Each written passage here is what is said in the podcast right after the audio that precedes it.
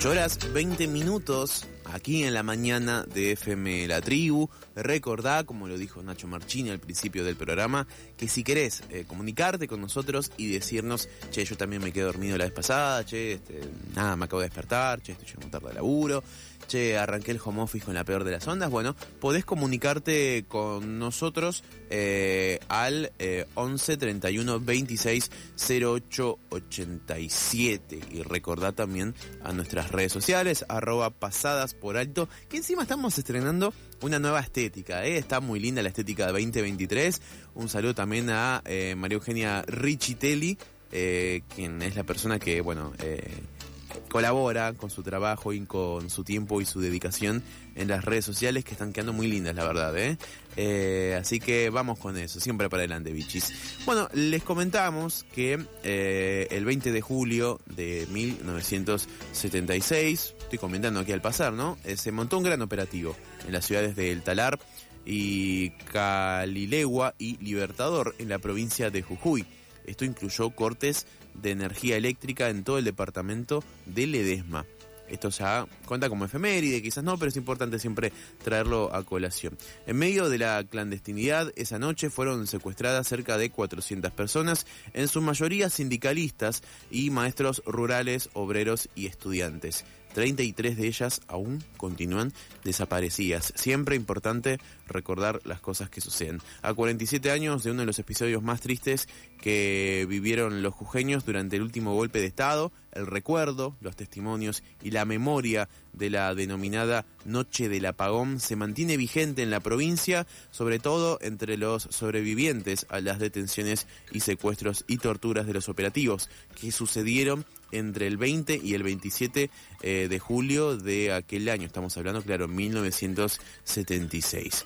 Eh, importante destacar porque en esta causa, por la que fue imputado eh, Carlos Blaquier, quien falleció el 13 de marzo de este año, ¿no, Nacho? Sí, exactamente, falleció impune, que es uno de los grandes reclamos que hay con este tipo de causas, que hay, son empresarios de muy avanzada edad, son muchos los empresarios que tuvieron responsabilidad en el golpe cívico, militar y eclesiástico. Hay una web muy buena de eh, en la que participó el Grito del Sur, el CELS y otras organizaciones en las que destacan justamente. Muy bueno. Ahora no tengo el nombre, pero después la, la podemos pasar o la subimos a, a, redes, en la que destacan la responsabilidad empresarial que tuvi, eh, de distintos líderes o, o CEOs, digamos, de, de grupos mm. empresariales eh, en la colaboración activa que tuvieron durante la dictadura, ¿no? Sea brindando sí.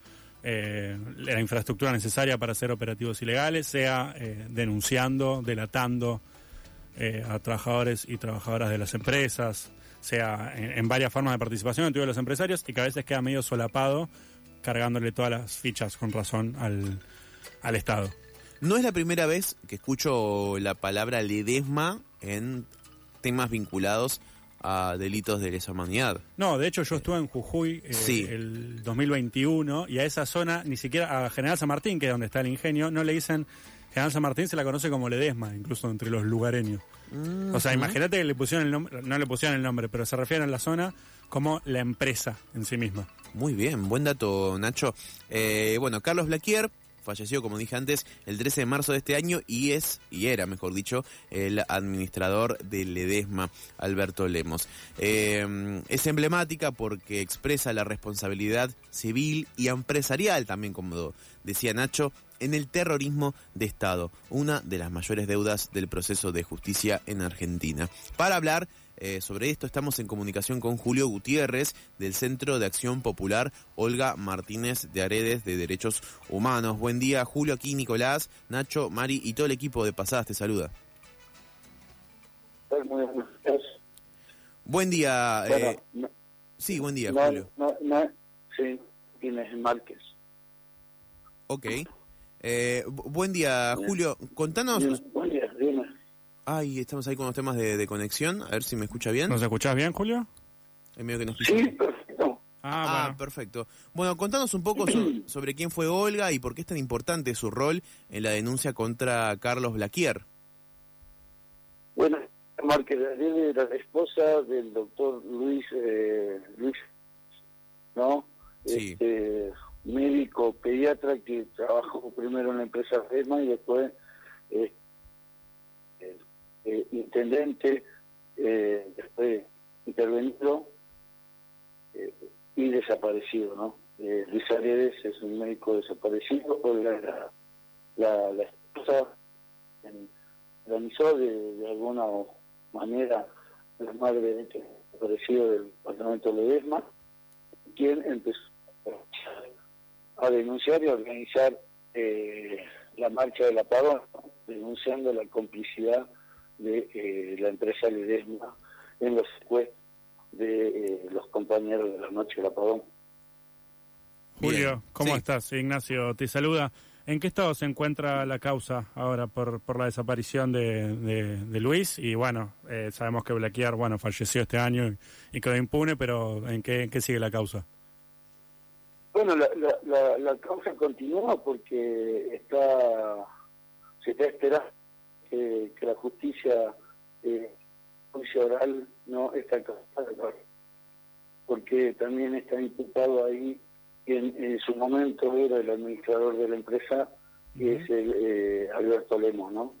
Entonces, eh, al, al fallecer Blaquier con, eh, con esta impunidad biológica que le dieron, eh, queda, Carlos, eh, queda, queda Alberto Lemos, ¿no? imputado la causa, si bien los, abogados de, la empresa Lemos habían presentado un escrito pidiendo que la causa quede, quede cerrada, ya que este, el, eh, había, había fallecido Blaquier, eh, los organismos dijimos que no, porque todavía faltaba Lemos, así que estamos esperando que este, la justicia, en este caso, eleve a juicio esta causa para que Alberto Lemos se siente en el de los acusados también y este, de, rinda cuenta ¿no? a, los, madre, a los familiares, de, por qué, de dónde están sus hijos. ¿no?